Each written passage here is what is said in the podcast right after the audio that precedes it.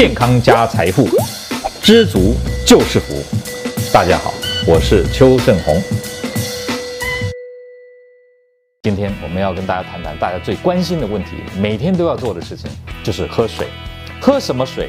怎么喝才对减肥最有帮助？首先，我给大家报告几个目前国际之间所发表的有关喝水的呃医学论文。好，我们知道。水本身是没有热量，对吧？除非你喝的是糖水。所以第一个问题，很多人说：“哎呀，我很我是易胖体质，我连喝水都会胖。喝水会胖吗？”我告诉各位，喝水会胖只有两种状况：第一个就是你肾脏有问题，第二个就是你肝脏或心脏有问题。你身体有这些问题的时候，导致你呢水分不容易轻易的排排到身体啊外面，所以导致你积存在体内，引起水肿的现象。这个就是喝水会发胖的原因。但是它胖并不是胖脂肪细胞哦，它是水肿。这样听懂吗？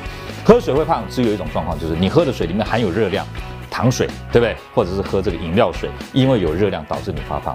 那么喝水要怎么样能够减肥呢？其实喝水很多网络上说，哎，不要等口渴了再喝啊，呃，看到水你就喝。其实这样对减肥是没帮助的。健康的观念 OK，减肥的观念不 OK。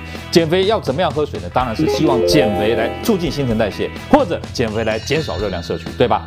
减肥怎么样能够减少热量摄取呢？很简单啊，就是在我们用餐的时候喝大量的水，听懂这意思吗？举例，我现在吃中餐，那么我中餐吃完以后，我喝下三百到五百 CC 的水，达到什么效果呢？因为这样的水下去以后，你的消化酵素被稀释，这个时候你的消化率会下降，同时热量吸收也会减少。